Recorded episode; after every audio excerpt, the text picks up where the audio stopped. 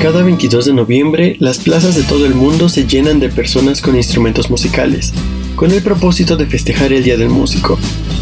En realidad la fecha conmemora la muerte de Santa Cecilia, también llamada la patrona de los músicos.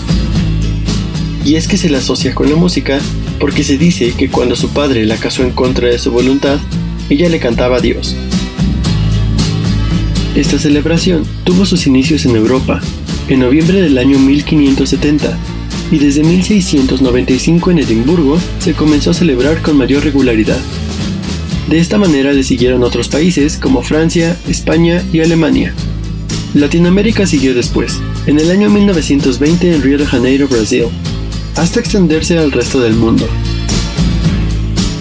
La música ha acompañado a la humanidad desde hace mucho tiempo, y sus raíces se encuentran en la prehistoria, cuando el hombre intentaba imitar los diferentes sonidos de la naturaleza, y al paso del tiempo ha ido evolucionando con nosotros, al grado de contar ahora con diversos géneros musicales en donde la música está estrechamente relacionada con la cultura y el estilo de vida.